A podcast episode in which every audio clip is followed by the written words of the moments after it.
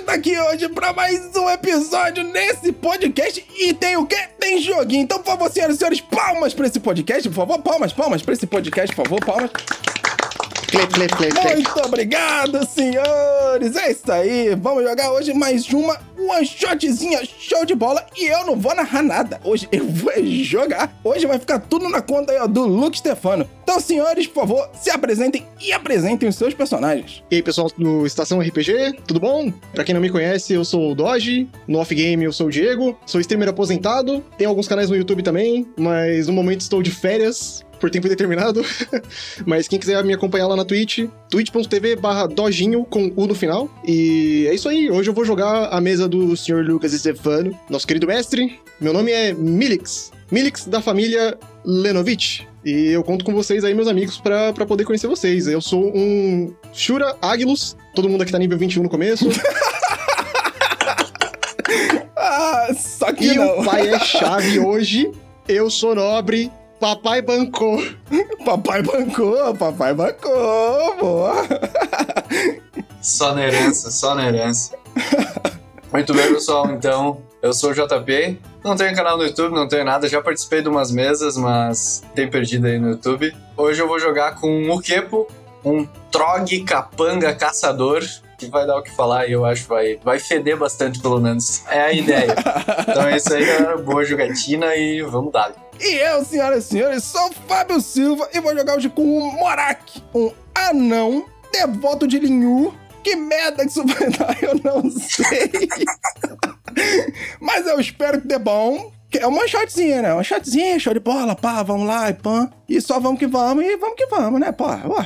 Se um anão é devoto do deus dragão, ele é devoto só do meio deus dragão? Ou só do meio dragão? Ah, não.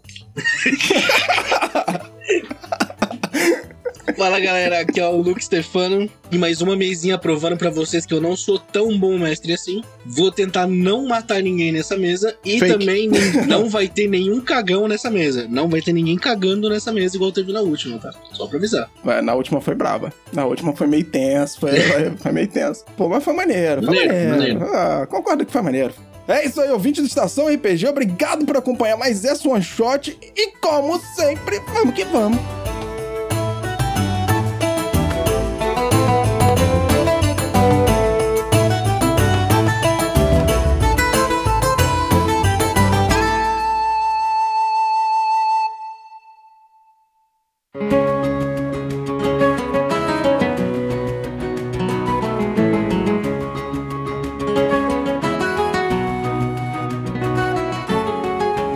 Kepo e Melix, vocês estão chegando na vila de Orixal. Essa vila, vocês sabem muito pouco sobre ela, tá ligado? Tipo, vocês não têm muita informação sobre ela, mas dá pra perceber que ela tá falida. Ainda mais o Melix, que tem uma experiência em ver te- aquele toque comerciante na cidade, ele já consegue ver que o comércio daqui é fraco, que as pessoas têm uma péssima qualidade de vida, assim vamos dizer e que a maioria das pessoas são sujas por causa da mineração. Dá pra perceber que 90% das pessoas que vivem nessa cidade, elas andam todas empoeiradas por causa da mineração. Nisso, Melix e Kipo, nossos dois personagens, estão chegando nessa vila chamada Orixal. Logo na entrada, vocês conseguem ver três construções, uma pequena, uma um pouco maior e uma grande construção. Nessa grande construção é possível ver uma placa, nela tá escrito Pepita de Ouro. É um pub, um barzinho, uma taverna para os mais chegados. E como você quer reunir informações, Merens, você sabe, já também pela sua antecedência comercialista e também o Kipo por ser um pouco mais chegado assim, em reunir informações, de desembaraço social, também sabe que uma taverna é um ótimo lugar para conseguir informações. O que é que vocês fazem? Peço uma cerveja. Óbvio. Assim que nós abrimos a porta, eu vejo que o Kipo ele já vai entrando como se fosse de casa, mas eu paro assim e dou aquela olhada assim com o rosto meio azedo, sabe, pro local. Eu olho pra trás, lembrando das coisas que eu tinha em casa que eram bem melhores do que isso. E eu penso assim comigo mesmo, mas eu não falo nada, que se eu soubesse que o lugar ele ia ser tão sujo assim, eu não tinha trazido minhas bostas novas. e aí eu entro, sento do lado do Kipo e peço uma cerveja também. Eu ia dizer, tipo, Melix, Pega a mesa que eu pego a bebida. Nesse caso, eu já escolho uma mesa. Cara, eu vou bem perto do canto, assim, tá ligado? Longe das janelas, que é onde fica menos empoeirado. E eu tento ver a mesa menos pior que tiver, porque melhor eu acho que é uma palavra muito forte pro local. Caralho, Porra. beleza.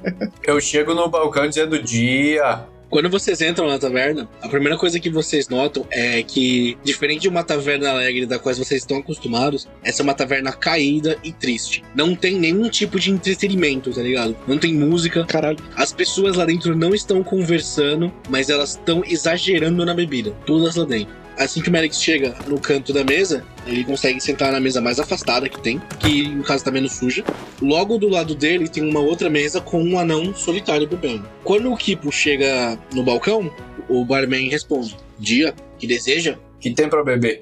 Leite de burra e um pouco de hidromel. Dois de hidromel. Ele pega assim, pega dois canecos sujos, dá uma cusparada, limpa um pouquinho, vira atrás dele num barril, dá um, um tapa assim pra abrir a torneirola, despeja nas duas canecas sem tentar desperdiçar, fecha a torneirola e devolve pra você as duas canecas. Eu já dou um gole na minha caneca assim pra não virar. Pego a outra e vou em direção do Melix.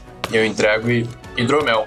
Ou leite de burra, mas esse é melhor. eu acho. Ô, mestre, uma pergunta. A gente chegou cedo? É, que horas são, mais ou menos? É perto do meio-dia. Outra pergunta também. Como que são as pessoas da taverna? Cara, é na maioria anão. Tá, beleza. Eles estão todos com roupa de mineração, todos eles. Aham. sem exceção, e estão todos empoeirados, cara. Não dá pra saber o que tá mais empoeirado. A mesa do barman ou as pessoas dentro da taverna. Nossa. Caralho. Beleza. Porra, isso é uma prateleira de livro velho, pelo visto. né? Puta merda. Não, mano, o bagulho foi feito no porão da mãe, tá ligado? Foi feito no porão da mãe, mano. Nisso, Morak, você consegue ver toda essa cena sentado sozinho numa das mesas do canto, bem próxima da mesa deles. Ele tá ali quietinho, com um copo de cerveja na mão, olhando assim, sabe, meio acuado, vê um cara com umas vestes coloridas, tal, meio aprumado. Estranho pra esse tipo de lugar, mas ele vai ficar ali na dele quietinho, mas tipo de olho, entendeu? Mas tipo de olho, tipo assim, sabe quando o cara fica te olhando meio tipo, caraca, mano, quanto tempo que eu não vejo isso por aqui? Olha o cara com a roupa limpinha. Eu tô olhando pro anão, se ele tá olhando muito pro, pro Melix assim, só pra. Faz um teste de percepção, ô, Morak. Vamos lá, primeira rolagemzinha.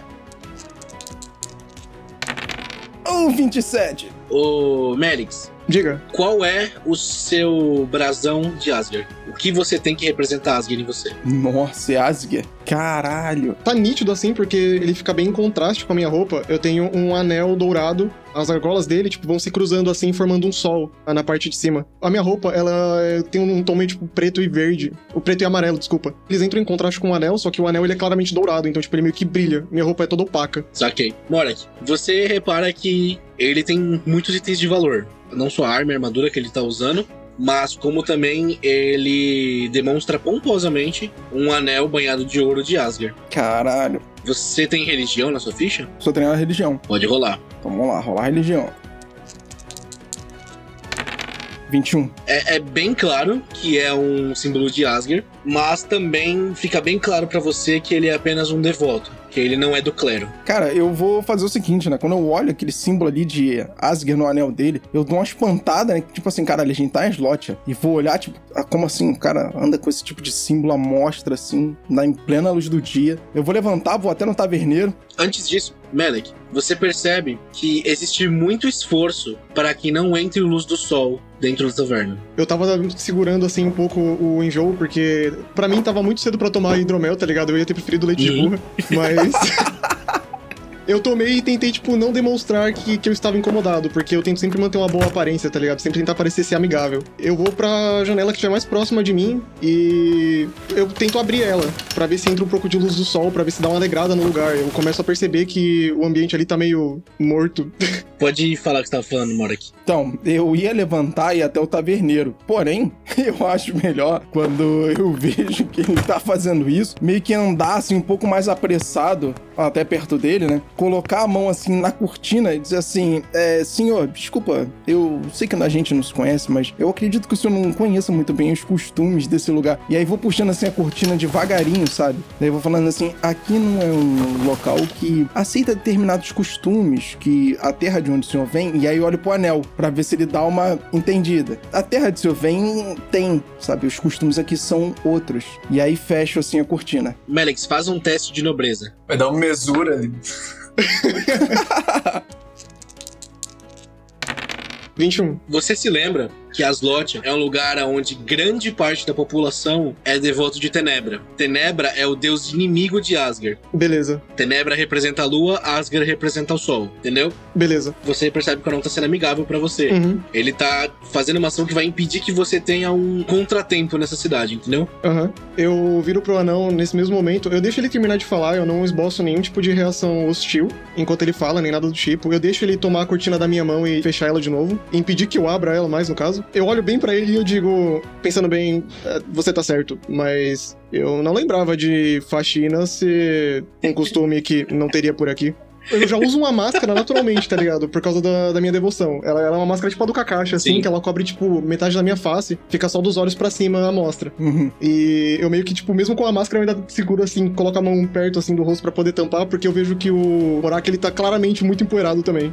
Ah, é, eu não sei se o senhor percebeu, e fala até um pouco mais baixo, né, quando eu digo isso, mas os nossos costumes, eles são um pouco diferentes. Porque você consegue perceber, assim, pela aparência que o Morak, ele é tamoraniano. Então, aparentemente, ele é oriental, Uhum. entendeu? Ele também não é dali. E aí, falando isso, ele continua, né? Eu também demorei um pouquinho pra poder me habituar a alguns costumes daqui. Mas depois de um tempo, tudo flui normalmente. Mestre, eu notei que o Melik saiu e foi um anão conversar com ele, assim, eu chego, tipo, atrás do Morak e olhando pro Melix por cima dele, sabe? Sim. E eu digo, tipo, de, Melix, algum problema aqui? Eu olho pro Kepo, eu olho de volta pro anão, e pelo meu conhecimento já em- interpessoal, na grande quantidade de comércios que eu já fiz, eu percebo que o anão ele não tá sendo nem um pouco hostil. Eu, na verdade, eu olho pro Kepo, eu faço tipo com o dedo assim, tá ligado? Mais uma, pra ele trazer outra caneca pra gente. E um refil pra, pra todo mundo, na verdade, pra gente poder sentar junto na mesa e. Isso eu vou convidando o anão, tipo, bom, eu acredito que o senhor esteja com sede, você não quer se sentar conosco? Nós acabamos de chegar e eu acredito que você possa ajudar a gente nessa jornada. Ô, meu amigo, acho que você vai poder me ajudar mais do que eu vou poder ajudar você.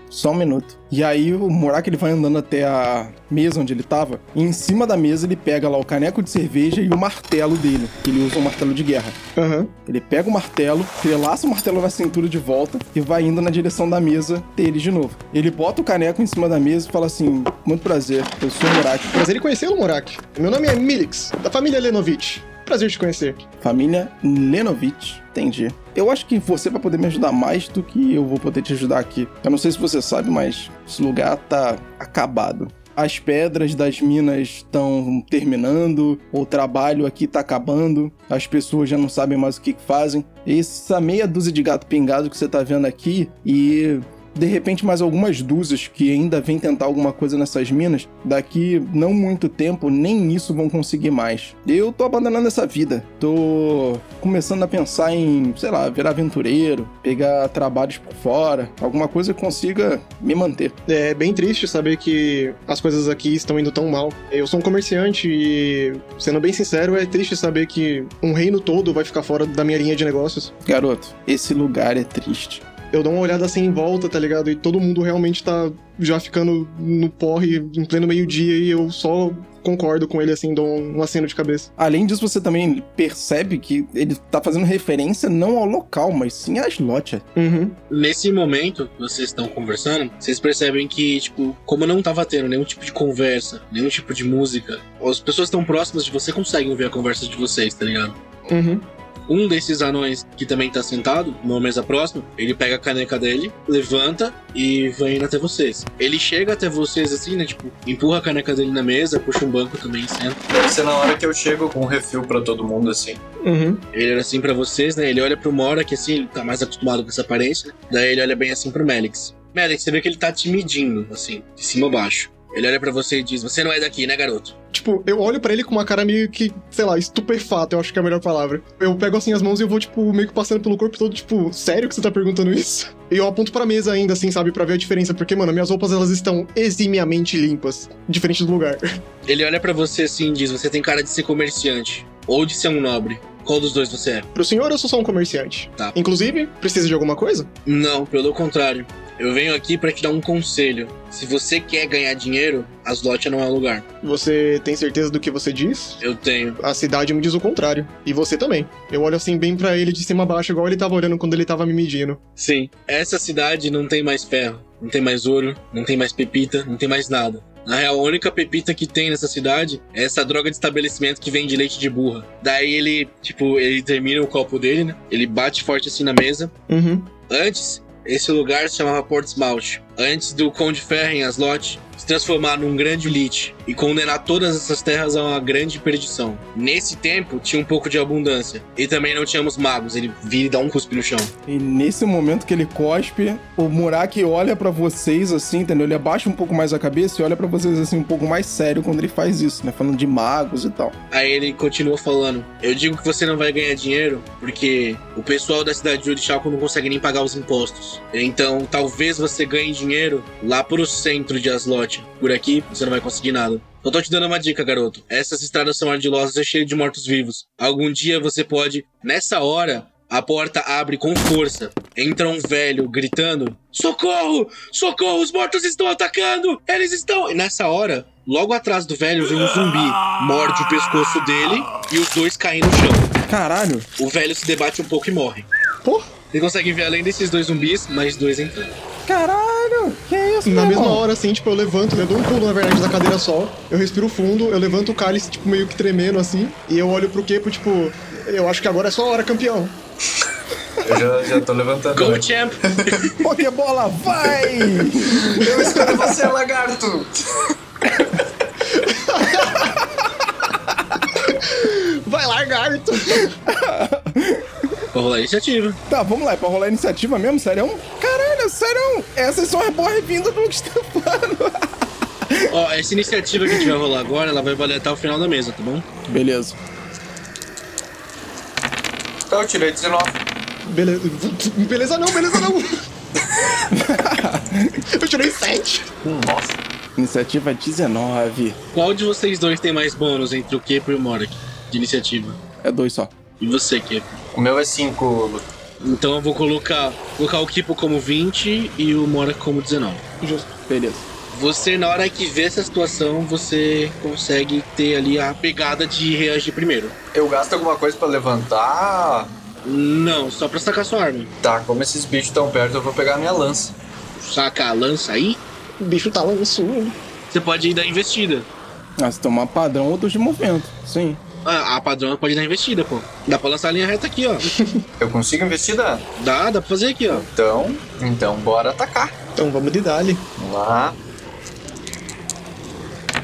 Nossa. 7. Você vai correndo com a lança pra frente, assim, tentando acertar no zumbi. Ele tá meio que ainda se levantando da mordida que ele deu no velho, né? Na hora que ele levanta, um infortúnio, tá ligado? A lança pega justamente na onde esse zumbi tem um buraco na barriga. E tipo, a lança só passa pelo meio, tá ligado? Sem fazer nenhum dano. Tá. Morak, Tipo, o Mork, a primeira coisa que ele faz quando ele vê aqueles zumbis é dizer assim: Como assim? De novo? Nessas minas? Não é possível. E aí puxa o martelo dele, né? E ele faz. Cara, ele faz a mesma coisa. Dá pra investir em cima dele também? Deixa eu ver. você tava aqui, ó. 3 metros já dá pra investir. É, mas também se eu não investir, eu não ataco, né? Porque senão eu só vou me movimentar pra perto dele. Isso. Momentos tensos de tensão. Momentos tensos, tenciosos. Então, é isso. Eu vou puxar o martelo, fazer a investida e. Que merda. 11, 13 por causa da investida. Morak, você chega na frente do zumbi logo depois que o Kipo enfiou a lança ali onde ele já tinha um buraco no peito. Você na corrida, você dá aquela macetada de baixo pra cima assim, lança o zumbi um pouco pra trás. Ele meio que tromba nesse que tava entrando pela porta junto com ele e o de trás meio que segura ele pra empurrar ele pra frente de novo. Nisso, esse daqui, o que tá mais atrás, por lá de fora, que não consegue entrar, dá alguns passos pro lado. O outro zumbi que está na porta, agora segurando esse outro zumbi, só empurra o outro zumbi da frente. Ele também não tem muito espaço para agir aqui. E o zumbi que tinha levado a macetada, ele com o impulso, ele já vem com os braços para frente tentando morder o Kepo. Ele chega a encostar no Kepo já? A gente vai ver isso agora. 16 MSA. Nossa, cara, ele não só encosta no Kepo, como ele dá uma bela de uma mordida no ombro do Kepo. Mas, tipo, é uma bela mordida só pelo impacto, porque ela não é tão forte. Ela causa 4 de dano no Kepo. Beleza. Merix, Como você mesmo disse, um dos zumbis, ele mordeu o ombro do Kepo, certo? Eu tava tremendo enquanto eles, tipo, estavam indo pra cima do- dos zumbis, com o cálice na mão, tentando ignorar o que tava acontecendo, porque eu achei que o Kepo dava conta de tudo. Mas quando eu vejo que tem mais dois zumbis, além daquele que apareceu, e um deles ainda por cima ataca o meu funcionário, o meu contratado, no, no caso, cara, eu, eu viro o cálice, tipo, no ódio, eu quebro ele no chão, e eu falo, eu não sei se vocês ainda estão aí dentro, mas ninguém mexe com meus funcionários. E eu começo a desembanhar a espada puto. Meu olhar, ele claramente mudou de alguém que tava afável pra... Mano, Bobi morreu. eu vou, vou dar investida então, eu vou dar investida. Porque é completamente plausível pra reação do Milix. pode rolar seu dado de dano aí. Eu saco a minha espada bastarda, diferente do meu jeito de se comportar e do que- diferente das minhas roupas também. A minha espada, ela já parece ser nativa desse local. Ela já parece ser nativa de Aslot. Ela tem um crânio, ponta da coronha da espada, basicamente. E o design dela, cara, da empunhadura e, tipo, o corte da lâmina, tudo é nitidamente nativo de Aslot. Enquanto eu vou desembainhando ela, eu grito aquilo que eu tinha dito antes, que eu tava puto por causa do, do Kepo ter sido mordido. E eu avanço pra cima do zumbi com a espada bastarda. Pode meter ele. Uf, Rapaz! critou. Nossa, gritou. Rolar 2D10 aí, ô. No seco? É, não sei. Nossa, Brabo. 15 de dano. Foi quase dando máximo. Cara, na hora que o zumbi soltou a mandíbula do ombro do Kipo, todos os outros dois, ali o Morak e o Kipo que estavam ali vendo essa cena mais de perto, só conseguiram ver um chato, um vulto meio amarelado vindo de lá de trás e depois a cabeça do zumbi saindo, tipo, voando, caindo pro outro lado da mesa. Aham. Nesse mesmo momento, sem se abalar, os outros dois zumbis ainda continuam grunhindo vindo na direção de vocês. Kipo, é a sua ação. Tá. Pergunta, mestre. Se eu avançar, ele tá tipo bem na porta, né? Ele tá bem na porta. Eu só vou pra frente e ataco. Vai, eu confio em você. Pode ir rolar. De novo, agora, agora eu mirei num lugar que não tem um buraco. Vamos ver se vai dar certo. Ó, 13.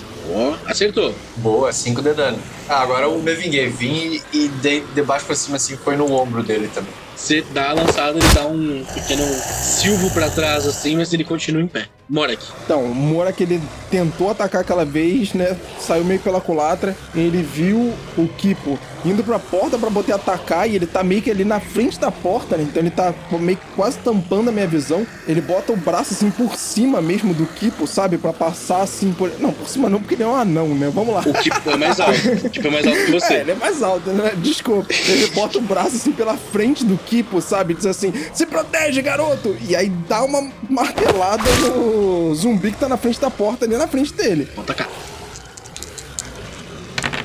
Rolei 12. O golpe acerta, Morak. Um show de bola, 5 de dano. Nessa você empurra o Kipo um pouco pro lado assim, e você vem pra fora junto com o zumbi. Beleza. Nisso que você acertou o martelo assim, meio que no peito, jogando ele um pouco pro lado, ele já volta tentando te morder também. Beleza.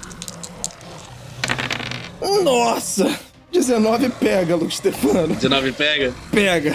É estranho lutar contra os mortos-vivos porque os golpes não abalam eles mentalmente. Fisicamente é só quando eles caem mesmo. Você dá uma citada que, se fosse uma luta contra uma pessoa normal, você sabe que a pessoa teria ajoelhado e sentido um pouco de dor, sabe? Aí ele simplesmente vira pra você e morde o seu braço porque ainda tava esticado por causa da martelada. Causa em você 4 de dano. Senti os dentinhos dele fazendo uma coceirinha. Sim. Nisso, o outro zumbi que tava do lado de fora, e por causa de você ter se prostado pro lado de fora da porta, ele consegue te flanquear. Não, não flanquear literalmente, é só chegar do outro lado. E ele também vai te dar uma mordiscada.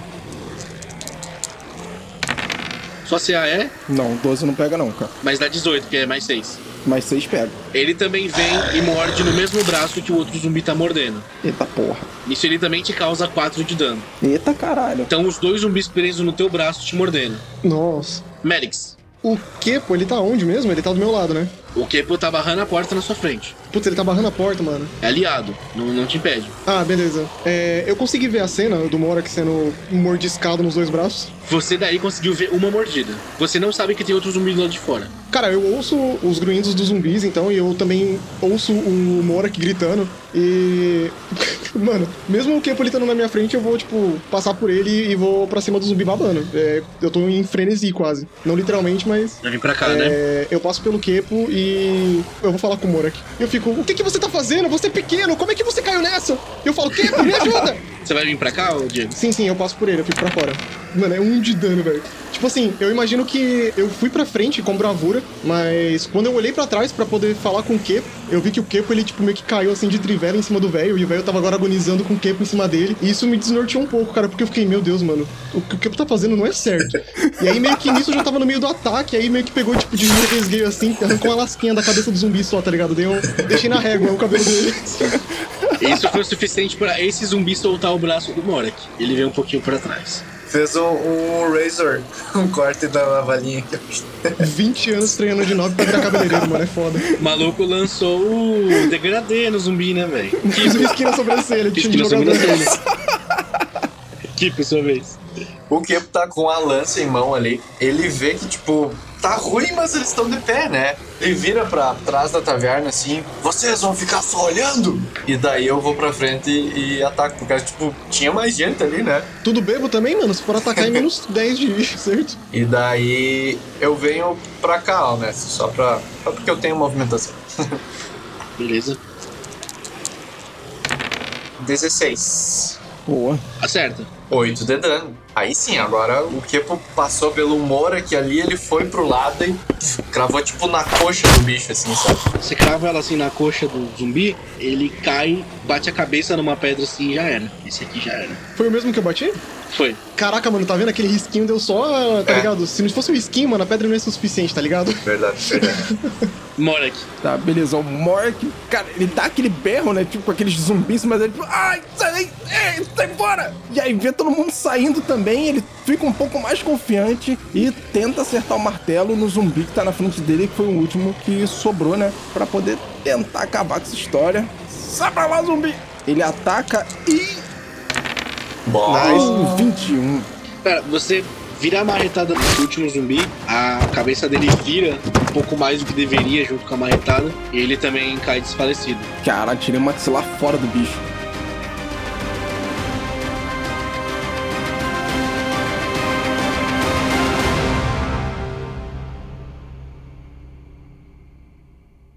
Nisso que vocês terminam de derrubar o último zumbi, aparece aqui nessa quina Uhum.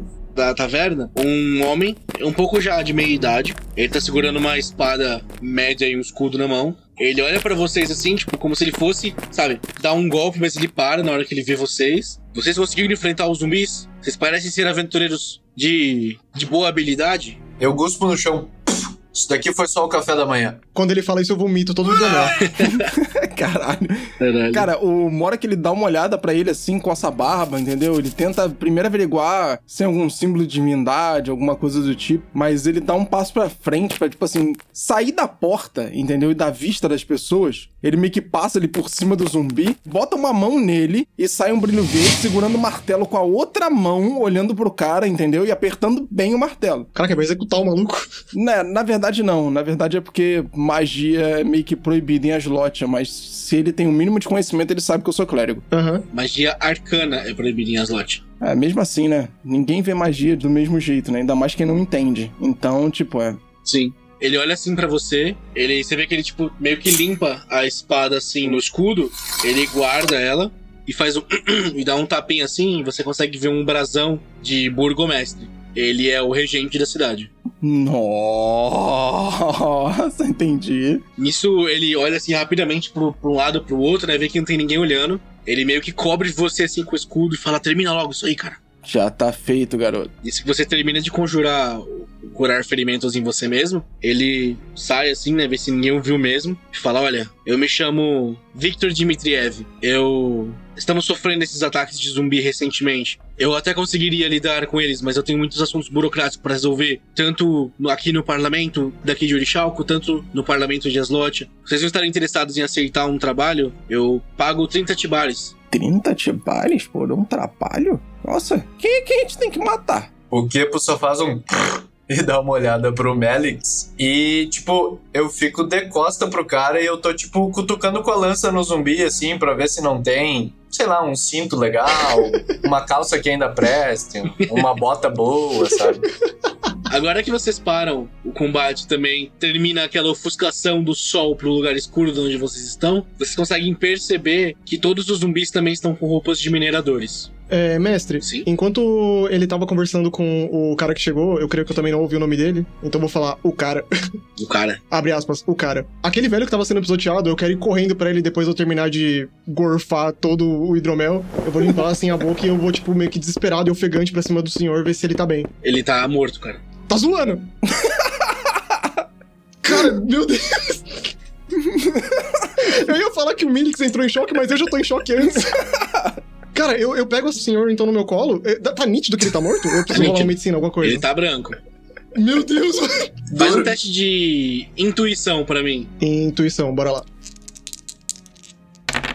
16. Existe uma possibilidade desse velho também voltar. É, isso eu notei então, tipo, o Milix ele sabe disso. Pelo teste de intuição, você teve esse choque, assim. Talvez esse velho também volte como um zumbi. Ok. Cara, eu levanto a mão assim, não aqui tem o anel de ouro, por- porque eu lembrei do que o Morak falou pra mim. Eu levanto a outra mão que não tem nada, e eu olho desesperado assim pro taberneiro e pro pessoal que tá nas mesas ainda sem fazer nada, e eu fico. Eu penso em falar, alguém ajuda ele, al- alguém consegue fazer alguma coisa, só que aí eu olho pra trás e vejo os zumbis, eu vejo o Kepo cutucando os zumbis e eu fico, isso, i- isso não vai dar bom. A a gente tem que se livrar desse velho. E eu vou arrastando ele agora, tipo, pela gola. Agora que eu tipo, fiquei desesperado dele virar um zumbi, eu vou arrastando ele pela gola.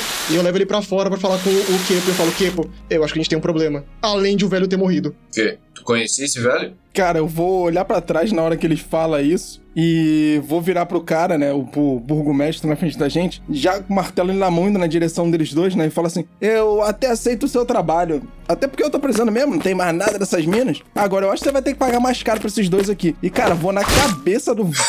Meu Deus. que o Merix tá segurando. essa cena foi muito Game of e Thrones, cara. dou uma martelada. Caralho, velho.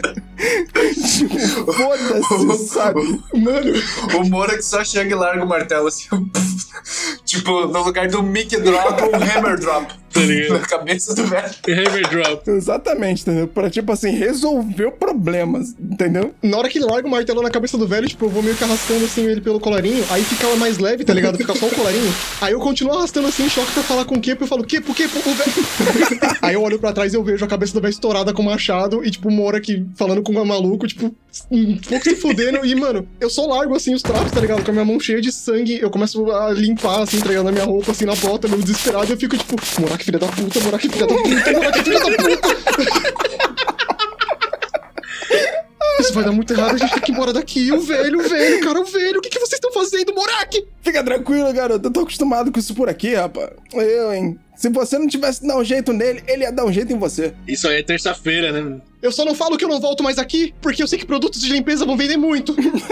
É, olhando essa taverna, possivelmente. Eu não vou limpar nada. Já fiz minha parte. O Victor Dmitriev ali olhando vocês conversando. Então, vocês aceitam o trabalho ou eu vou ter que chamar alguma guilda pra resolver isso pra mim? Olha, eu falei, eu até aceito trabalho, mas eu acho que você vai ter que pagar mais caro pra eles ali, cara. Eu pago 30 tibares pra cada. Eu, eu tô realmente desesperado. Ah, peraí, tá rolando dinheiro no serviço? É isso que o senhor tá dizendo pra gente? É. Prazer, meu nome é Milix Lenovitch. Quem é o senhor? Eu sou Victor Dmitriev, eu sou o burgomestre dessa cidade. Ah, ah, bur- burgomestre? Ah, finalmente alguém civilizado nesse local. As roupas dele, como é que tá? Como é que elas estão? Ele tá usando uma roupa meio nobre. Ele, tipo, não tá com roupas tão ruins igual a de todo mundo, Uhum. mas ele também não tá com roupas tão boas quanto as suas. Ok. Peraí, como eu trabalho nessa cidade, eu já ouvi falar desse cara em algum momento, então, né? Dá a entender isso, né? Sim, ele é o burgomestre. Já viu ele por aí algumas vezes. Por- pelo menos por nome, né? Pelo menos por nome você conhece ele. É, eu já ouvi falar do senhor, mas mas é difícil ver o Burgo Mestre andando por aí atrás de zumbi. Como eu disse, eu realmente tô desesperado. Eu sou um dos poucos lutadores que ainda resta nessa cidade. Alguns mineradores podem ter um belo swing com arma de duas mãos, mas eles ainda não sabem bater direito. Zumbis não são pedras. Meu senhor, pode ficar calmo. Por esse valor a gente resolve o serviço rapidinho. Como você pode ver, eu tenho um baixinho um tanto quanto.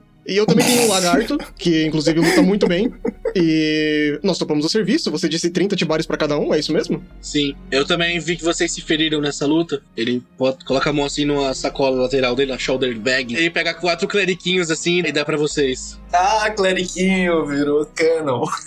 Mas tá registrado isso aí. Poção de cura. O JP começou a chamar ela de cleriquinho eu peguei essa daí também. Vai ficar contigo mesmo, JP, os cleriquinhos. Tá, pode ser, vou anotar aqui. Tá, mas e aí, cara? Qual é desse serviço? Ele fala: Bom, esses zumbis vieram da mina mais próxima que tem aqui. Mina mais próxima? Ué, Foi o último veio de ferro que a gente conseguiu encontrar. como assim? Mas é lá que eu trabalho. Então, eles acabaram de encontrar o último veio de ferro e acabaram de terminar de extrair esse último veio de ferro. Quando ele começa a falar isso, vocês veem o Moro que saindo de perto dele, indo pra perto do zumbi, falando assim, ó, Gilberto, meu amigo, é você!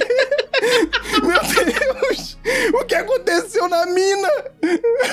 Nisso ele vai andando assim pra desassociar um pouco, né, andando de um lado pro outro. Ele fala: "Bom, alguns mineradores tiveram que usar alguns explosivos pra chegar mais fundo na mina. Tudo que eu sei é que depois disso começaram a sair de lá mortos e depois vivos." Ah, peraí, você disse que começaram a sair os mortos e os vivos? Não, não. Eles saíram de lá mortos, mas depois eles apareceram vivos. Ah, Até porque você não acorda morto, né, mano? Se você tá morto, você não acorda. olha, Morto-vivo, garoto, já brincou disso? quando eu era pequeno, sim. Você gosta? Você- Eu até gosto, mas no momento não. Tem um monte aqui.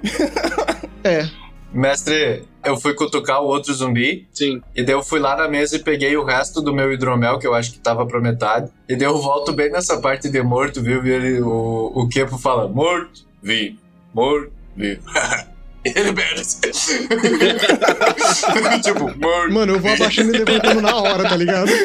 Não, melhor, eu ainda olho pro Moro que, tipo, vamos, vamos, vamos, tá ligado? Eu vou, tipo, O Victor, ele dá pra vocês os quatro cleriquinhos. Ele dá 15 tibares cada e fala que vai dar os 15 quando vocês voltarem, o resto dos 15 quando vocês voltarem. Uhum. E ele dá as instruções pra onde chegar na mina. É um dia de viagem daqui. Ah, ok. Eu. Caralho, um dia de viagem. Meio longinho, hein, mano. Eu falei que trabalhava nessa mina, mas também não fazia ideia de que era um dia de viagem, né, cara? Eu olho pro Kepo e pro Mora que eu pergunto: é, vocês querem partir agora ou vocês acham melhor a gente descansar? Um dia de viagem é, vai ser meio puxado. Ele olha assim pra vocês, né? Fala, mas vocês viajariam de dia? Tenebra, ela vai abençoar a viagem de vocês se vocês forem à noite. Ah, Abençoar com mais mortos-vivos? Bom, eu não vou interferir mais no trabalho de vocês. Vou deixar vocês fazerem como vocês preferirem. Até a volta. Obrigado, burgomestre. E ele sai andando, tipo, procurando mais mortos-vivos pela cidade. Aí o Moura que olha pro Melix de novo e fala assim: Como eu falei, tem alguns costumes aqui que não são muito normais. Na verdade, não é nem muito legal a gente estar andando aqui fora agora. O ideal é a gente se preparar e partir à noite. Pelo visto, se despedir também não é um. Se despedir também não é um bom costume. se despedir também não é um bom costume, pelo visto, né? É, aí vai de cada um. Vocês, pelo visto, não estão muito acostumados ainda com as regras por aqui. É meio complicado sair durante o dia. Eu acho melhor a gente se preparar e realmente sair durante a noite. Até porque, pelo tempo que a gente vai demorar pra poder chegar na mina, possivelmente a gente vai estar chegando lá já no final da noite ou de manhã cedo. Ah, por mim, tudo bem. Aí eu abro a minha mochila e eu tiro uma tocha e eu falo: Eu trouxe uma, e vocês? A gente vai precisar? Eu não preciso. Tá, Inclusive, enquanto a gente tava conversando sobre ir de noite, eu dou um aviso pro Mora aqui e pro Kip. O Milix, ele é muito chamativo. A presença dele é chamativa, não só pelas roupas, nem pelo jeito dele, mas também porque eu tenho o olho esquerdo fendado, a cor deles é diferente, ele é amarelo. E eu tenho uma auréola opaca. Mano, ela é muito bizarra, porque, tipo assim, ela parece um item. Ela não emite luz, você consegue enxergar, mas não dá pra tocar, e no escuro ela não brilha, tá ligado? vamos precisar de algumas rações. A gente não sabe quanto tempo a gente vai ficar por lá. Taverneiro, precisa arrumar as rações aí com você. E aí já vou saindo assim de perto deles pra falar com o taverneiro e começar a preparar as coisas pra gente poder sair. Em questão de viagem, vocês conseguem preparar tudo certinho. Uhum. O cara fornece até um cavalo pra vocês. Um só? Uh, show de bola! É um pra cada, né? Ah, tá. Eu ia ficar lá, vixe, mano. Será que cabe duas pessoas e meia no cavalo? Se for um cavalo da guerra. Vacilão. Aquela série, né, mano? Two and a Half Men.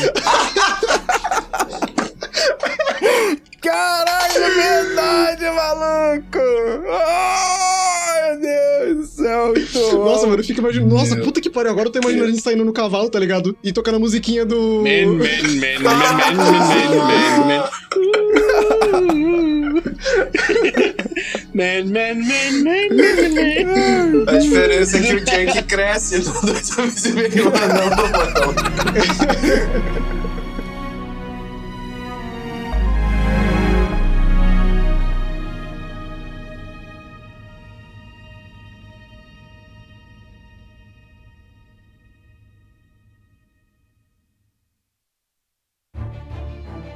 Bom, vocês terminam de ajeitar todas as coisas pra viagem, tudo, pegam os cavalos, saem durante a noite. Quando chega para dar mais ou menos uma hora antes de chegar na mina, vocês conseguem ver alguns rastros, passos de bastante gente, de carrinhos, de cavalos também. Per- Quem tiver sobrevivência pode rolar. Sobrevivência ou guerra. Sobrevivência 17. Então, beleza. Rolei sobrevivência de 15. Eu tirei 12. Você, JP, você raciocina que pela quantidade de passos de pessoas que já foram até essa mina e que até agora vocês só viram três voltando, é que dentro da mina vai ter uma turba de zumbis.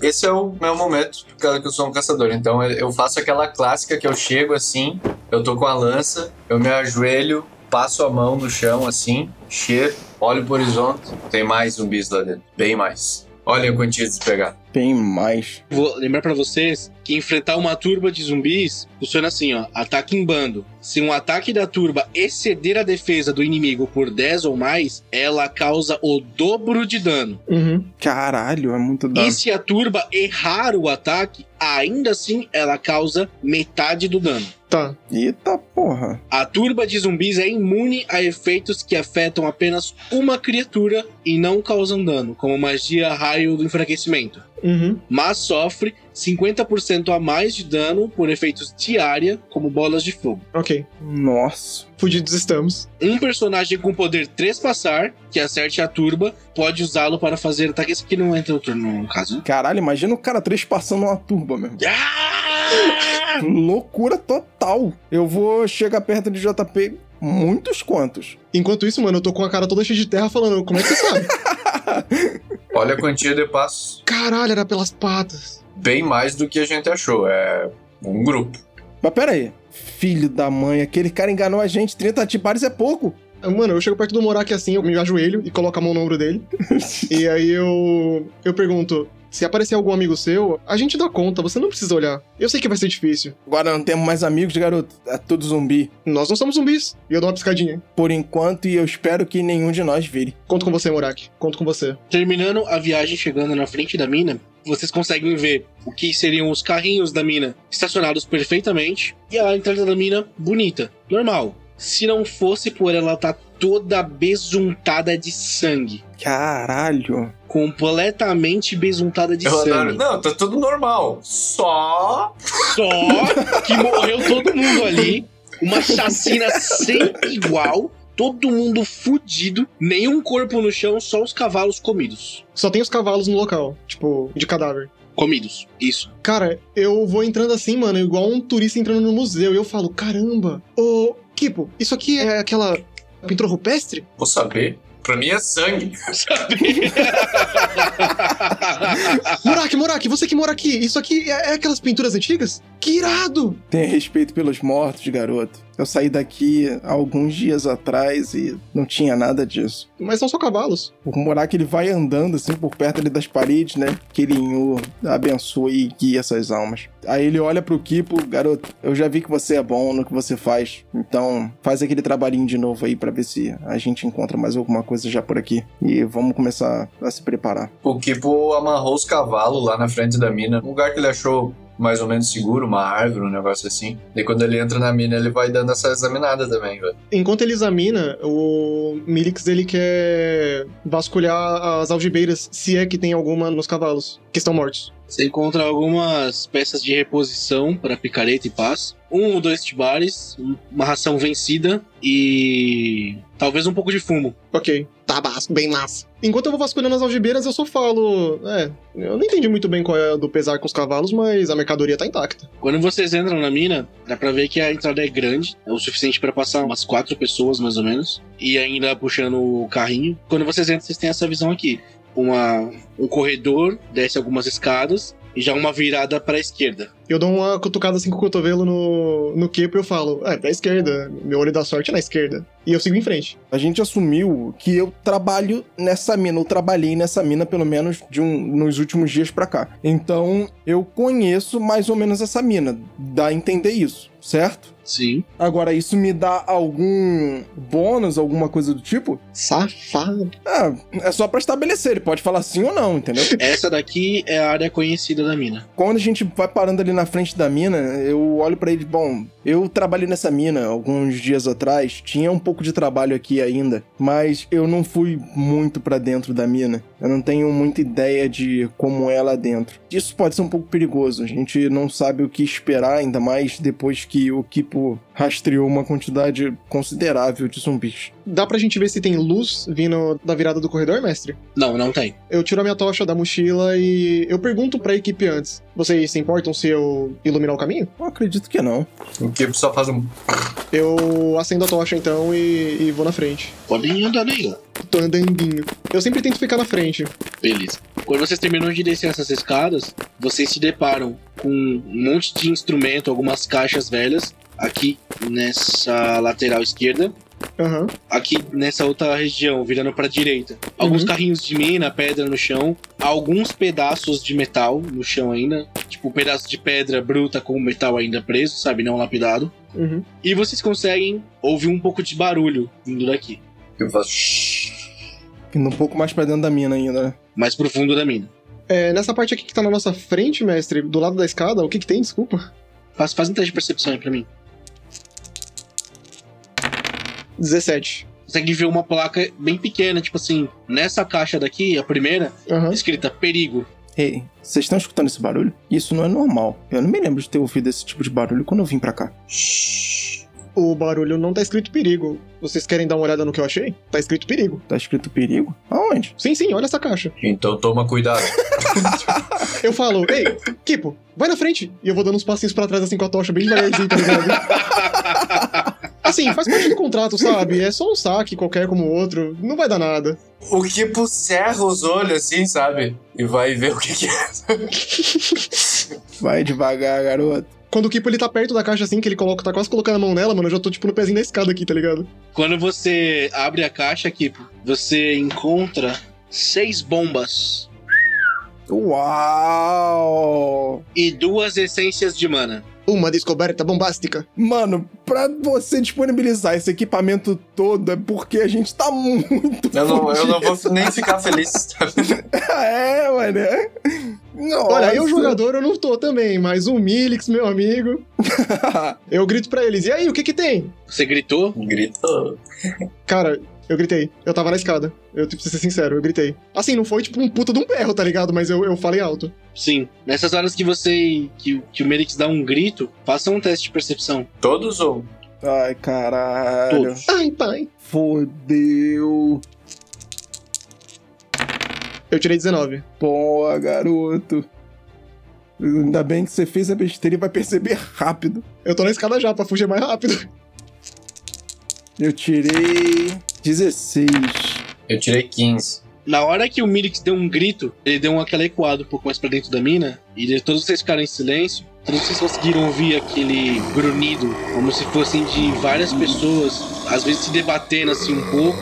Você consegue até ouvir talvez um ou dois xingamentos, mas nada concluído assim. E então vocês começam a ouvir uma, uma zumbideira, como se fossem várias pessoas reclamando ou resmungando, Uhum. e isso tudo vindo pra cá, na direção de vocês. Caralho, fudeu, Resident Evil, maluco. Só eu ouvi isso? Todos ouviram. Ah, tá. Bombas, aqui tem bombas. E duas poção. Eu vou andando rápido, tipo, andando com o passo apertado pra perto do Kipo. E eu vou com o olho fixo pra essa virada que a gente não foi ainda, que é da onde a gente ouviu o barulho. E eu só falo, pessoal, eu não sei o que que tem, mas pega o espólio. A gente tem que sair daqui rápido. Vocês ouviram isso, né? Vocês estão ouvindo isso, né? Qualquer coisa joga um, uma dessas. Deu alcanço duas pra cada um, mestre. Tu disse que tem seis, né? Seis. Quantas mana é? Duas essências de mana. Garoto, a gente tá dentro de uma mina. O quão perigoso você acha que é jogar isso aqui dentro? Eu deixo as minhas com o Kiko. Eu falo, eu, eu não sei mexer com isso, eu tô com uma tocha, eu, eu não acho que vai ser uma boa ideia. Fica com isso então, e daí eu mostro as duas poções de mana. Eu aceito elas e eu coloco na mochila. Eu acho melhor ficar com você mesmo, JP, porque tua destreza é maior. Tá, mas tipo, eu fico com quatro e cada um de vocês fica com uma, pelo menos, quem sabe? Tá, então nesse caso, beleza. Então nesse caso eu vou ficar com duas. Tu ficou com duas também, Melik? Não, a minha eu deixei contigo mesmo. Tá. O Milix, ele tá com cagaço de mexer com... Ele mal sabe usar a espada, quanto mais um dinamite, tá ligado? Ele já comercializou, mas ele nunca usou. Tá, e que barulho é esse? O caçador é você, você não, nunca ouviu isso? É, garoto, tá aparecendo aqueles zumbis. E você fala desse jeito, a gente tem que sair daqui agora! E eu já tô, tipo, no pezinho da escada, tá ligado? Mas a gente veio aqui pra isso. Pra morrer? Ou não. Ou pra matar. Não dá pra matar o que já tá morto, que por eu dou uns tapinhas assim na cara dele. Eu tento, no caso, né? Porque ele é um lagarto, aí eu digo, tipo, minha mão quicando na Meu cara dele nariz. só. A gente matou três. Tá, vamos lá. Vamos tentar fazer um plano aqui, a gente. É possível ver alguns zumbis se aproximando. Pera aí, cadê o mapa? Alô, família, sumi, tá ligado? Caralho, fudeu. Caralho, a gente já consegue ver esses zumbis então, né? Sim. A gente consegue ver alguns virando a dobradinha, né? Eu vou olhar pro Kipo e te falar, tipo, Kipo, a gente já atraiu a atenção suficiente, cara, vamos sair daqui e levar eles lá pra fora, que o lugar é mais aberto. E a gente consegue bombardear eles com essas bombas. Vambora. Eu só aceno com a cabeça e já vou indo. Quando a gente chegar na, na entrada da mina, eu quero ficar, tipo, parado assim na escada, olhando de cima pra baixo, pra entrada. E eu quero deixar, tipo, a tocha assim do lado e eu falo pra eles, acende. Quando vocês virem o primeiro passando, é só arremessar. Não tem jeito. É lá na porta que eu faço isso, tá? Tipo, quando a gente já tiver pra fora A da- gente chega lá tranquilo, Luke. Chega. Beleza. A gente já começou a ver os zumbis, mas, tipo, a gente já começa a ver a turba de zumbi mesmo. Tipo, tem zumbi pra caralho. Zumbi pra caralho. Coloquei poucos aqui, tipo, só pra representar. Sim, sim. Eu fico com a tocha parada na entrada esperando eles acenderem tremendo e eu pergunto pro Kipo e pro. pro Morak. Os, os zumbis vêm se aproximando já da entrada. Tipo, vocês já saíram, né? Sim. Uhum. Cara, eles estão vindo assim, ensandecidos, tá ligado? Subindo as escadas aqui. Então, eu faço uma ação de movimento pra acender e uma ação padrão pra começar a atacar. Se alguém sabe usar isso, é a hora. Tipo, você age primeiro. Eu acendo e jogo minha da granada. Rola 6d6 aí pra mim. Cara, a bomba ela pega bem perto do meio da turba, bem na frente da turba, ela explode, ela leva uma boa parte da primeira leva, cara, mas ainda tá vindo bastante, tá ligado? Caralho, bizarro, mano. Morak, Tá. Cara, o Mork, ele. É Morak? Mork? Como é que fala? Ca- Cara, nessa altura do campeonato tanto faz. Tô nervoso. Nessa altura do campeonato é corre e bate. é. É assim que se chama. O Murak ele olha e vê ali o Kipo já acendendo o pavio e jogando a bomba pra cima dos zumbis, aquele monte de zumbi grunhindo, explodindo. Ele não pensa duas vezes também, cara. Ele vai, acende o pavio e joga também pra cima dos zumbis pra poder começar a destruir essa horda e tentar sobreviver. vou rolar o 6d6 aí. 19. Na hora que a bomba cai ali na frente, ela também estoura uma boa parte dos zumbis, mas ainda estão vindo muitos. Caralho. Eles conseguem ainda, cara, se aproximar bastante da entrada. Isso aqui vocês já estão do lado de fora, né? Aham. Sim. A gente tá parado na entrada. Cara, eles chegam muito perto. Estão quase saindo mesmo da mina. E a gente já consegue ver a horda toda? Merix, consegue ver o resto da horda toda. Tá. Nossa. Aonde é que estão o resto das bombas? Tipo, vocês estão segurando elas? Ou vocês vão ter que, tipo, sacar ainda? Ou coisa do tipo? Dá pra fazer tudo em uma ação se vocês não se movimentarem. Entendi. O Milix, no desespero, eu acho que ele tentaria. Tipo assim, se eles estão com as outras bombas, tipo, na mochila, ele ia tentar enfiar a tocha na mochila e, tipo, jogar tudo de uma vez, no desespero. Ele consegue fazer isso? Eu vou usar o 11 ou mais. Boa. Como funciona? Ah, Rola um D20. Se der 11 ou mais, você consegue. se eu falhar, aí fica essa falha mesmo e, aí, e é isso? Isso. Tá, então eu realmente vou fazer essa ação. Espero que eu consiga jogar aqui ainda, pelo menos. Hum, 17. boa. Yes! Quando o Kipa arremessou a primeira e estourou aquela porrada de zumbi, ele começou, tipo, ficar com um sorriso no rosto, tá ligado? Mas tava escondido pela máscara. Aí depois veio o Morak com outra bomba e, tipo, estourou mais um pouco dos zumbis. Aí ele já começa a dar uns pulinhos de felicidade, só que aí do nada, mano, começa a vir um monte de zumbi pisoteando os corpos dos outros, tá ligado? E ele vê aquela horda toda subindo e chegando perto dele, mano, e ele simplesmente zaba aquele sorriso. Ele dá um grito de desespero pro Kipo. Ele, tipo, enfia a tocha na mochila, mano, e arremessa todo desesperado e ainda vira de costas pra já fugir, tá ligado? E tudo isso gritando, tipo, ah, caralho! Tinham sobrado 4 bombas, né? É. Isso. É, eu tinha três. 3. Rola 24 D6, Dodge. Nossa senhora! Mas, gente, cabe tudo isso no programa? Derrubar a mina. Você explode as lotes. Cara, Caralho, 74! a galera lá na Pepita de Ouro. Sentiu o tremor. O Victor tá fazendo os papéis assim, assim. Vai virar feriado esse dia. Nessa última ação no Milix, vocês veem ele pegando a bolsa, né? Jogando lá no meio dos zumbis com as três bombas. Cara, explode todos os zumbis, os que não morreram na explosão, morreram no pequeno desabamento que teve na lateral. Ainda dá pra entrar na mina. Uh. Não tem mais zumbis. Mano, o Mor, quando vê ele fazendo isso, a ação dele sai correndo pra dragão na cabeça, tipo assim, meu Deus, esse moleque é maluco. E pula assim pra fora, sabe? Tipo um filme de ação mesmo, sabe? Pra escapar da bomba. Tipo, Manãozinho aqui. ué! A explosão atrás se dele, tá ligado? joga no Ele se chão, jogando mano. assim. É. a Puta que explosão pariu. é grande, velho. A explosão é grande. Pro, pro Mora, que era um pouco maior. é. Aquela poeirada toda saindo lá de dentro. tipo, Moleque, você é maluco! Mas peraí, deu certo? Alguém consegue ver? Passam cinco minutos depois da explosão, toda a poeira baixa e não tem mais nenhum zumbi lá dentro. Parece que funcionou. Vocês conseguem ouvir só o cavalo relinchando, tipo, loucamente, tá ligado? Porque eu tô em cima dele, esporrando ele amarrado ainda. Eu tô tipo, vai, caralho! Vai, empurrando logo, caralho! Eu não sei nem o que, que eu faço mais agora. Será que só esse era o problema? Acho que não. Espero que sim. Vamos tirar a dúvida. O Kepo vai em direção à mina de novo pra ver como é que tá ali. Além do cheiro de queimado, o que que eu. Nossa, deve estar um cheiro maravilhoso, mano. Tipo, carne podre, queimada, com preda, com.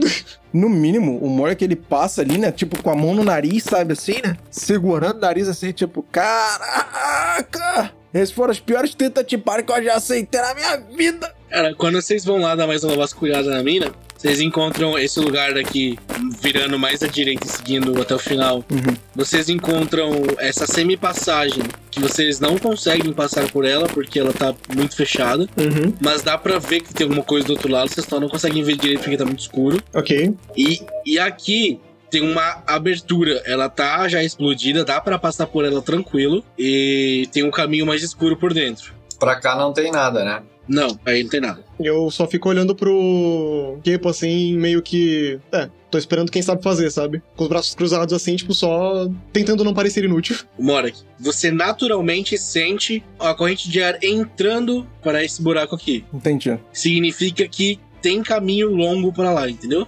Eu não conheço muito sobre caminhos e florestas, mas de mina e pedra eu entendo. Eu acho que o caminho é pra lá, ó. Tem uma corrente de ar aqui, se vocês repararem bem. Aliás, o cheiro daquele monte de zumbi tá até um pouco mais fraco. Ei, Morak, você disse que conhece pedras, certo? Sim. Seguinte, eu sei que o ferro daqui acabou, mas se você achar qualquer tipo de pedra colorida que brilha ou coisa assim, eu te dou meus 30 bares e você não conta pra ninguém o que você viu aqui. Demorou? Você tá achando que eu sou o quê, moleque? Um garoto? Eu, hein? Eu entendo de pedra, rapá. Tem pedra que vale muito mais aqui, ó, do que nós três juntos. Mais do que 30 tibares? Que mané 30 tibares? Eu, hein? Aí eu olho pro Kipo. Você achou alguma coisa pro lado de lá? Só mais pedra e um carrinho de mão.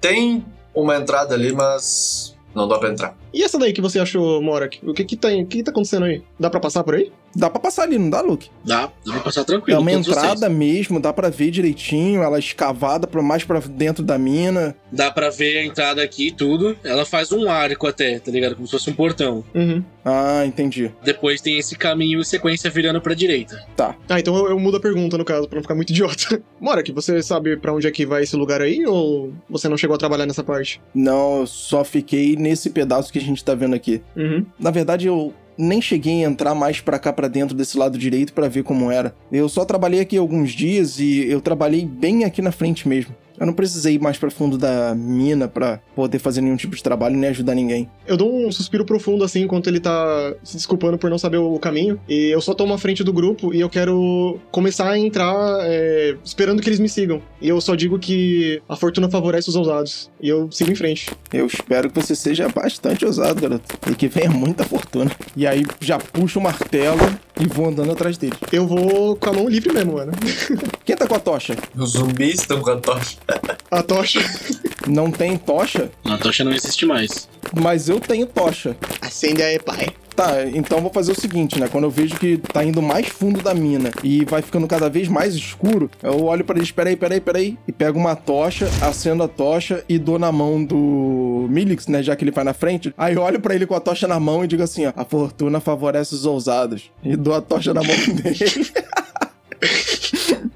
Eu, eu, tipo, eu vejo assim a tochinha subindo do nada, tá ligado? E eu andando no escuro. Aí eu pego a tocha e só falo, tipo, exatamente, os ousados e iluminados, foi o que eu quis dizer. E eu, tipo, continuo com a tocha. e é isso, Luke, a gente vai indo pra dentro. Quando vocês chegam ao final do caminho, vocês se deparam com essa primeira sala. Dá pra ver que tem uma porta no final dela à esquerda, mas também dá pra ver ali no fundo dela, perto dessa porta, que tem uns seis corpos Ô, caralho. de mortos, tá ligado? Só que eles não são mortos vivos, eles só estão mortos mesmo, Uhum. Mortos, mortos. mortos mortos. E eles estão usando armaduras muito velhas. Eu me aproximo um pouco mais pra poder examinar a mercadoria. Toma cuidado, garoto. Ah, já sei. Eu quero rolar uma investigação, mestre, Pra tentar identificar quanto tempo eles estão mortos. Pode rodar. É 3, 7. Na hora que o Merix chega e vai, tipo, tocar numa dessas armaduras, assim, para dar aquela analisada, né? Todos vocês sentem que ficou muito claro. Muito, muito claro. Uhum. Parece até que tá de dia. Quando vocês olham pra cima, na real vocês não estão dentro de uma caverna. Dá pra ver o céu e tá de dia. Quando vocês voltam a olhar de novo para aqueles mortos-vivos, eles não estão mortos. Tá caralho. Vocês conseguem ver eles vivos, usando armaduras brilhantes, limpas, tá ligado? Novas. Conseguem ver alguns estandartes vermelhos e faz um teste de religião ou nobreza. Eu tirei 12 de nobreza. 23 de religião. Apenas o Mora que reconhece que essa é uma coligação da Ordem da Luz. E pelos estandartes, vocês conseguem ver que eles estão ali, você, pelo menos o Mora, consegue ver que eles estão ali para fazer a guerra civil em Portsmouth, a libertação de Portsmouth. Caralho, que bizarro. Quando acontece isso, o Milix e o Kipo percebem apenas os guerreiros antigos brilhantes e tal. Vocês voltam pra caverna e tá tudo escuro de novo, ainda iluminado apenas pela tocha. Isso todo mundo volta? Todo mundo. Que porra foi yes? Eu acredito que o Milix, mano, quando ele chegou perto dos corpos e veio essa luz do além aí, ele, tipo, olhou pro céu pra poder agradecer a Asgel, porque ele achou que era um sinal, tipo, da luz dele iluminando o caminho, tá ligado? E na hora que ele ia agradecer, tipo, o bagulho apaga do nada. aquilo, garoto, era estandartes dos Cavaleiros da Ordem da Luz. Parece que isso tem alguma coisa a ver com a Ordem. Alguma coisa quanto a uma guerra. De alguma maneira, eles querem instaurar o poder da Ordem dentro de agora a Slot. Ou não mais, né? Porque acho que eles não estão vivos. Confuso. Guerra? Tu sabe alguma coisa sobre isso, Kipo? O que, tipo, só balança a cabeça que não, sabe? Tipo. E que, tipo, ele balança a cabeça dizendo que não e que não faz questão, sabe? Dá pra notar que o desinteresse dele. Sabe? Então ele olha pra vocês e fala: Bom, tem algumas histórias, alguns boatos de que o Conde Feren, o grande conde de Aslotia, ele nunca foi muito querido pelos Cavaleiros da Ordem, que fica enorme. E eles são inimigos meio que juramentados. Então, pra mim, parece que esse lugar é alguma sede, alguma coisa. Bom, enfim, tem alguma coisa a ver com a Ordem dos Cavaleiros tentar dominar a Slotia e diminuir de repente o poder do Conde Feren. Mas ele é um necromante muito poderoso. Enquanto ele tava falando tudo isso, mano, o Milix tá olhando pra ele com a cara de, tipo, o que, que esse maluco tá falando, mano? E aí o Milix, ele verbaliza da seguinte forma. Mora aqui, eu sei que ver vários amigos virando mortos-vivos é uma coisa bem chocante e tudo mais. Inclusive meus pêsames. Mas eu acho que respirar tanto pó de pedra tá começando a te fazer mal. Garoto, você viu a mesma visão que eu tive. Esse lugar tem alguma coisa diferente. Daí, nisso dá outro clarão, volta a ser dia. Vocês agora olhando pro outro lado, vocês conseguem ver uma cavaleira. Ela é bem pomposa, bem forte. Ela tá limpando um cavalo e colocando uma armadura nele. Nisso, na hora da visão, ela vira assim e olha pra vocês. Na hora que ela olha pra vocês, vocês voltam pra dentro da caverna de novo, tudo escuro. Essas paredes que tinham aqui embaixo, elas já não existem mais. Ela é apenas uma grande clareira. E essa mesma cavaleira ainda tá ali dentro, só que em formato esquelético. Ela emite uma luz meio esverdeada, assim também. Uhum. Ela monta no cavalo dela, o cavalo dela faz um relincho terrível e ela começa a investir pra cima de vocês. Ai, caralho. E eu olho pra ele, essa é a mesma cavaleira que a gente viu na visão. Mesmo cavaleiro. Ela vai agir sempre por último, tá? Mas ela tem algum símbolo? Ela tem o símbolo da Ordem da Luz no peito, Cara, só que ela tá morta. ah, caralho. Quem tem diplomacia aí? Eu tenho diplomacia. Quando eu vejo ela investindo na gente, eu falo assim: não, não, peraí, peraí. Isso tem alguma coisa a ver com a Ordem da Luz. Eu- eu- caralho, a gente não tem por que lutar com essa mulher. Pera aí, eu só tô ganhando 30 de bares, moça. Calma. Sei lá, eu mostro o símbolo de Linhu, sabe? Tipo, ca- calma aí, eu, eu, eu também entendo de justiça, de nobreza. Eu sirvo Deus Dragão, mas eu concordo com o Calmir. Eu sou honrado! Eu sou honrado! Mas eu concordo com o Calmir. Eu quero mudar a atitude dela. Você pode mudar a atitude de alguém em relação a você ou outra pessoa uma vez por dia. Uhum. Seu teste é oposto pela vontade do alvo. Se passar, você muda a atitude do alvo em uma categoria para melhor, ou se passar por 10 ou mais, muda a atitude de até duas categorias. Ok. Vamos lá, ela está hostil. Uhum. Se você passar com 10 ou mais do que ela, ela vai pra indiferente. Ok. Senão ela vai pra inamistoso. Ok. Primeiro faz teu discurso aí. Com base no que o Mora que falou pra mim, eu também assimilo um pouco o símbolo que eu vi. E eu, com as minhas memórias da minha infância, enquanto eu tava fazendo os comércios e a- as transações com a minha família, eu lembro de ter ido em uma entrega de mercadoria, que ela tava em caixotes bem selados, o escrito perigo do lado de fora. Não eram dinamites, eu também não sei o que, que eram exatamente. O meu pai só me disse que eram coisas letais. E eu vou virar pra ela e dizer que eu lembro de ter provido mercadorias pra Ordem da Luz. Na hora que você fala Ordem da Luz, ela para. Ela fica meio atordoada. E aí eu começo a discursar, tipo, calma, calma, guerreira, guerreira, calma. Eu conheço esse símbolo. Eu sou um mercante, eu sou um mercante. Eu já servi o mesmo lado que você. Nós não somos inimigos. Eu ajudei vocês. Eu lembro até de te dar um desconto. Você não precisa machucar a gente. Vamos resolver isso de um jeito melhor. Eu te dei um desconto. A gente pode negociar de novo, a gente pode negociar até um desconto maior. Rola sua diplomacia. não, não, não, mais dois por causa desse desconto. Eu tirei 10, velho. Nossa, mano, não, não. Caralho, pior é que o moleque Eu tem tenho mais oito oito de diplomacia. bônus. Mano, Ela puta, tirou tá 18. zoando. Na hora que você fala Ordem da Luz, tá ligado? Ela para o cavalo, dá uns passos pra trás, assim, tipo, para pra ouvir o que você tá falando, tá ligado? É. Mas quando você começa a falar de desconto, de transação mercantil, mano, ela se irrita de novo, tá ligado? E vem na direção de vocês. Tentei. Kipo, Ok. Ela tá longe ainda. No momento ela tá na forma esquelética, né? ela tá 16 metros de vocês. Dá tempo de fugir. Tá. Eu vou puxar a minha besta leve e eu vou fazer a minha marca da presa. Não. Eu pego e digo, ela não parece estar aqui pra brincar. E a gente também não. E nem pra negociar. E eu não ataco agora por causa que a marca da presa eu gasto. Uma ação de movimento. Foi isso. Morek, Eu não tenho bônus nenhum em diplomacia. Nenhum. Muito difícil de eu conseguir passar nesse teste de diplomacia. o 20 tá aí. Mas é, é isso que eu tô pensando, entendeu? Eu vou gritar, cara. Eu vou gritar. Mudando vidas desde 1979. Quando o Mork vê que o Milix ele tentou ele falar com ela, ele se enrolou um pouco, sabe? De repente, até pelo medo mesmo dele da situação e por tudo tá acontecendo muito rápido, ele se prostra ali na frente e ele olha pra cabelo e diz assim: A gente não precisa lutar, eu entendo a sua ordem, a gente respeita a ordem dos Cavaleiros da Luz. A gente só não sabe o que aconteceu com você para isso tá acontecendo dessa maneira. Mas a gente ainda não precisa, não precisa fazer isso. E aí, cara, eu vou tentar rolar diplomacia, mesmo não tendo bônus nenhum, porque eu vou gritar, cara. Tem fé. Dale, eu confio. Eu gosto dessa confiança. Eu acreditei. Vamos lá, diplomacia. Puta, 13. Nossa, puta. Ela merda. tirou 27, velho. Que merda. Cara, ela não deu ouvidos, ela continua vindo no maior pau pra cima de vocês. Melix, Caralho, é o primeiro grupo de aventureiro que eu escuto falando assim, pô, que merda, a gente tentou conversar, a porrada vai ter que comer. Verdade.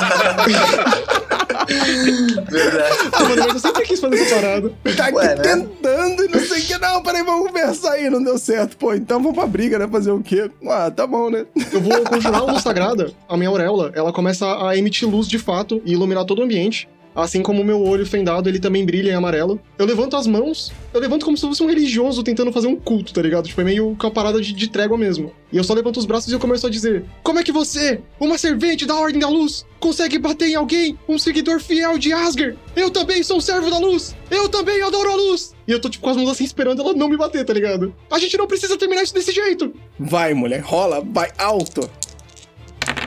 23, mestrinho. 23 mais 2, 25.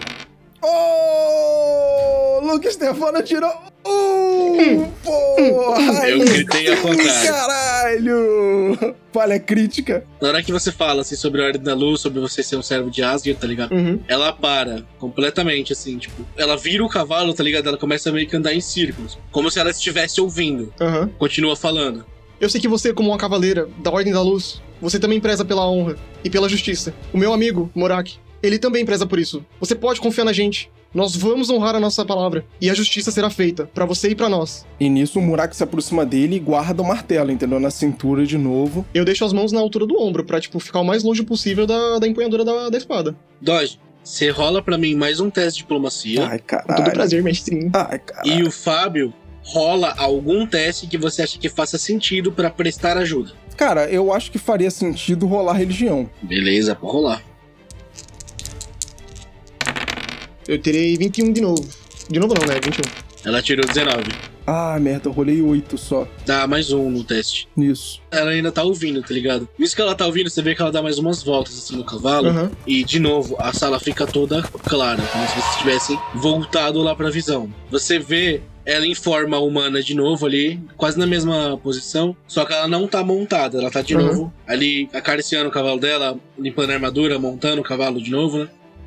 Alguma coisa chama a atenção de vocês do outro lado da clareira. Vocês conseguem ver um rosto de uma pessoa, vocês reconhecem o rosto, só que ele tá muito mais jovem. Vocês veem o rosto de Victor, o atual burgomestre da cidade de Orixalco, chegando no canto, implantando algumas bombas estratégicas, explodindo toda essa clareira, soterrando todos os soldados que estavam ali. Caralho!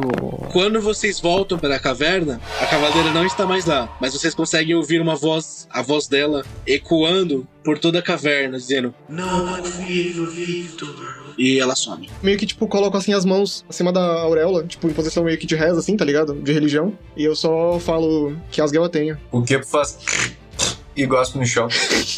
E guarda a besta e pega a lança de novo. E agora? Agora eu sei que esses 30 tibares foram os mais caros que eu já ganhei na minha vida. Ó, vamos lá. Caiu no chão a armadura da cavaleira. É uma meia armadura reforçada. Ela tá um pouco quebrada, mas é uma armadura original da Ordem da Luz. Na hora que o Morak bate o olho, ele olha assim e fala: Hum, tá com um defeito, mas ó, 150 TS na mão do cara certo, isso aí fica novo. É, só não vai caber em mim, né? Eu sou anão. Não, no, caso, no seu caso é full body, pô.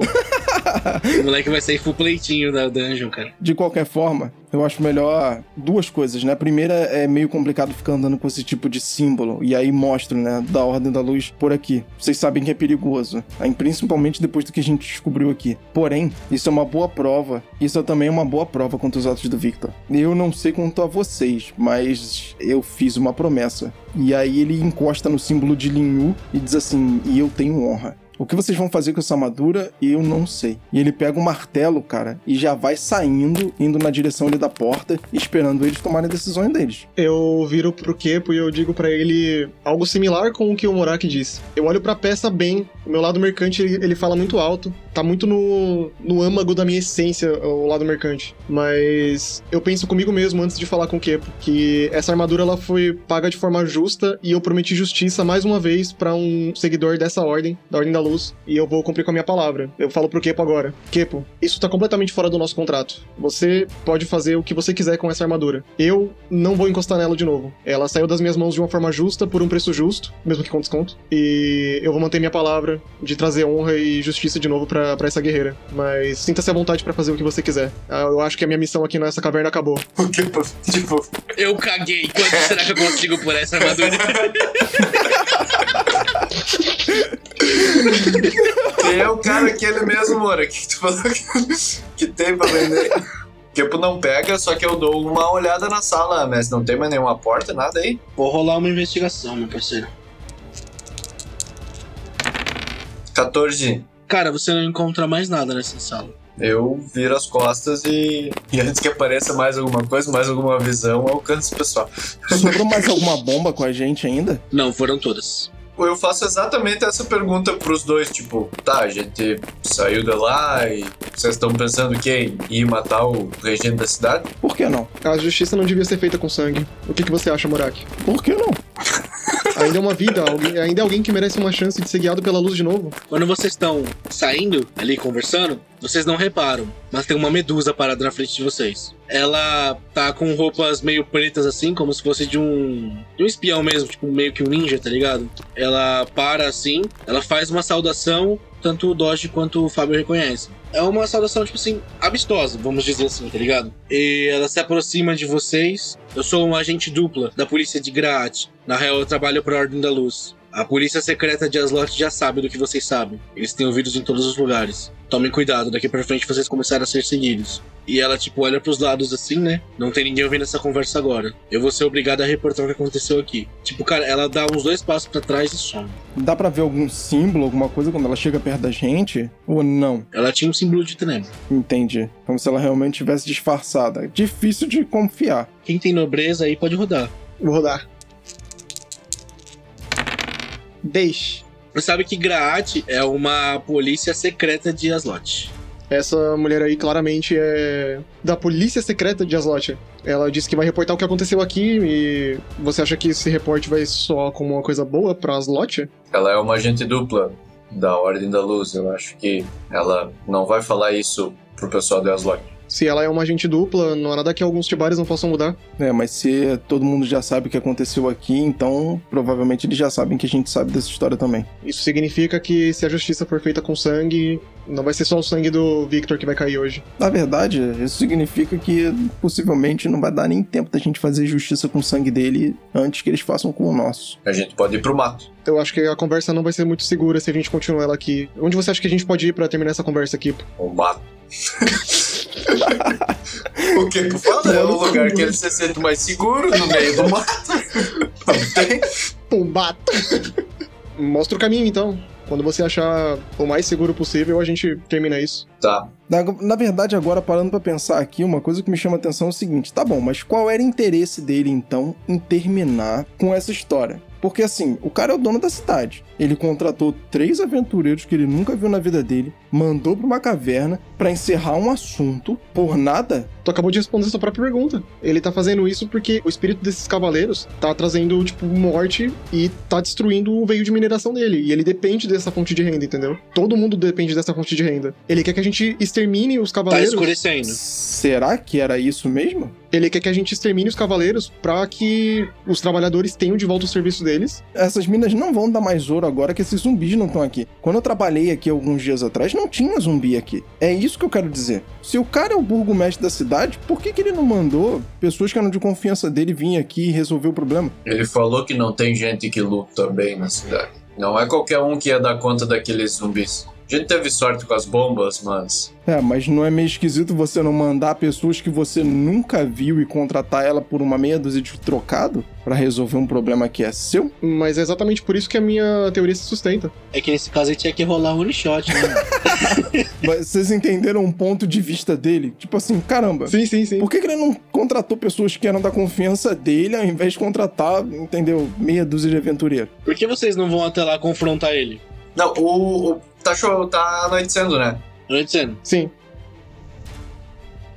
O, o Kepo pega e fala: decidam rápido se, você- se a gente vai voltar pra cidade ou vamos pro mato. A gente não tem muita luz de Asgir ainda, eu dou uma olhadinha pro Melix. Eu olho pro Milix e digo assim: sinto muito, eu tenho honra. Independente de eu morrer por ela ou não, eu vou voltar pra cidade. Eu tô com você nessa. Que comece a viagem. E aí eu olho pro Kipo. Eu ah, tô arrumando os cavalos já. Tô de bola, cara, então a gente vai montar nos cavalos e vai voltar pra cidade pra encontrar com o Victor. Eu troco de cavalo com alguém porque o que eu tava esporrando com ele amarrado deve estar tá puto comigo.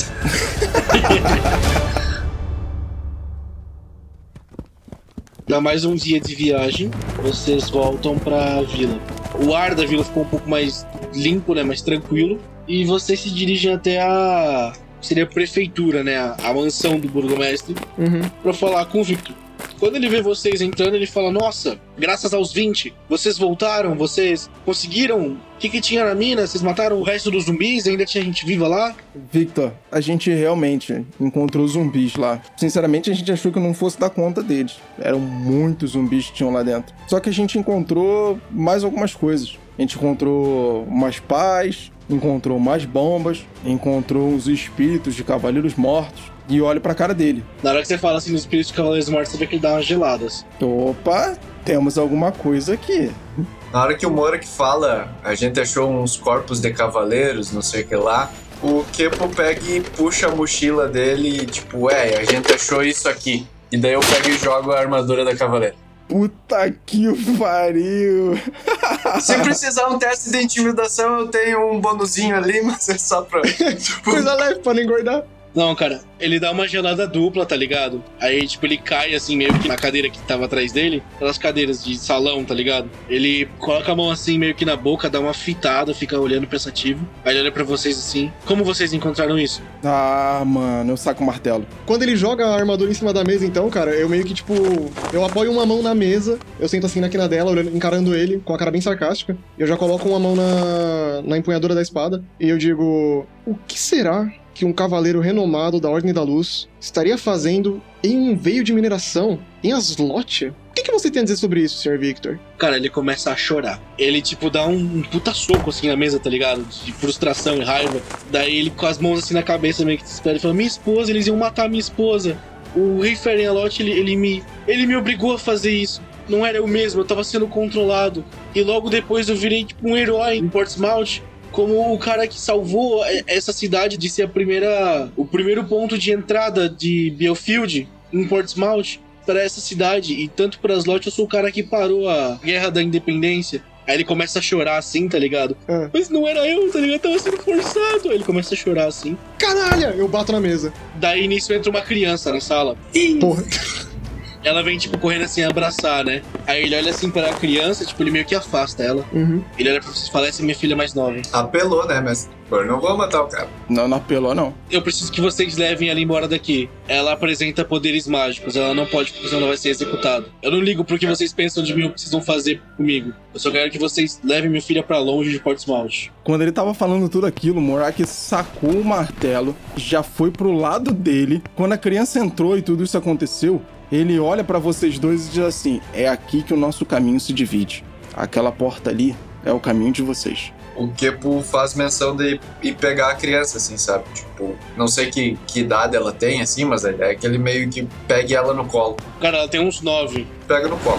Na hora que o que pega ela no colo, vocês conseguem ver que ela faz umas pré-digitações, assim, tá ligado? Uns pequenos truques mágicos. Tipo, é uma coisa que ela faz naturalmente, mano. Ela nem controla. Eu fico meio que brincando com ela, assim, ó, assim. faíscas. Com a mão que eu já tava segurando a empunhadura da espada, eu dou tipo aquela empurrada com o dedão pra só tipo destravar a bainha. Eu levanto da mesa e vou pro lado dele. Isso foi muito Eu tô indo em direção à porta, mestre, com a criança. Se você for fazer isso, a gente precisa conversar um pouco mais. A história não, não tá clara. Milix, o seu novo objetivo é treinar aquela criança. Ela tem magia. Ela tá numa cidade onde isso é proibido. Você quer mesmo ver uma criança morrer? Porque a culpa disso vai ser sua. A gente consegue resolver isso. Olha pra mim! Eu aponto pro meu olho e pra auréola. Olha onde eu cheguei até hoje. Eu não parei uma vez em um único lugar. Você consegue resolver isso, mas eu não. Vou repetir pra você, se aquela criança morrer e você não sair daqui com ela e levar ela pra um lugar seguro, porque você pode fazer isso, a culpa vai ser sua. Eu não posso fazer isso. Eu só sou um minerador. Nessa hora, o Victor ele levanta, meio que correndo. Ele só estica o braço assim. Ele puxa a adaga da bainha do Merrick e comete sepulcro, assim, enfia na barriga dele. Tem como interromper isso? Cara, faz um teste de destreza puro. Você tirou dois, eu tirei 18, cara. Ele não para. Porra. Você quer tentar também, ô Fábio? Ele não morreu ainda, tá ligado? Vou tentar porra nenhuma, foda-se. Ele não morreu mesmo. Ele não morreu ainda, tá ligado? Mas ele só enfiou essa faca na barriga dele nisso, o Kipo já saiu da sala com a Tipo, tá criança. descendo as escadas, assim, tipo, tá. Uhum. Quando eu vejo ele fazer isso Ah, mano. e olho pro Kipo e o Kipo já tá descendo as escadas pra ir pra fora, eu olho de novo pro Milix, olho pra ele, tá vendo como é que você é covarde? Você não tinha só que ferrar a ordem da luz. Você também tinha que nem conseguir conviver com seus próprios atos. Então, Eu, como clérigo de Linhu, em nome do Deus Dragão e da Ordem dos Cavaleiros da Luz, rezo aqui a sua última missa. Nisso, Kipo, na hora que você tá terminando de descer as escadas, você vê aquela mesma medusa. Ela tá parada, assim, meio que numa coluna, perto do lado de fora. Ela olha pra você e fala: Não pega o caminho da esquerda, pega o da direita e corre pro mato. Agora. Sem pensar duas vezes. Na hora que você faz isso, você não olha pra trás, mas sobem mais quatro pessoas ali pra onde o Mirix e o Morax estão. Mano, que ai divino. Dano máximo. Tu vai executar ele? Sim, executar ele. Cara, na hora que você dá o golpe pra executar ele, né? Seria uma marretada, abre a porta com quatro pessoas, quatro policiais, igual aquela medusa, assim, tá ligado? Uhum. Abrindo a porta, apontando pra vocês parados. Vocês estão presos em nome de Aslotia. E aqui acaba o nosso one shot. Ah, não, tá zoando! Não! E o Kipo tá aqui, ó, pro mato. ó. Filho da Na moral, puta, mano! Que filho da Muito bom, puta! Muito Cara, foda. Mano, que Essa aventura criança maneira, vai sem ser zoeira. druida. Vai crescer no meio do mato com um troglodita.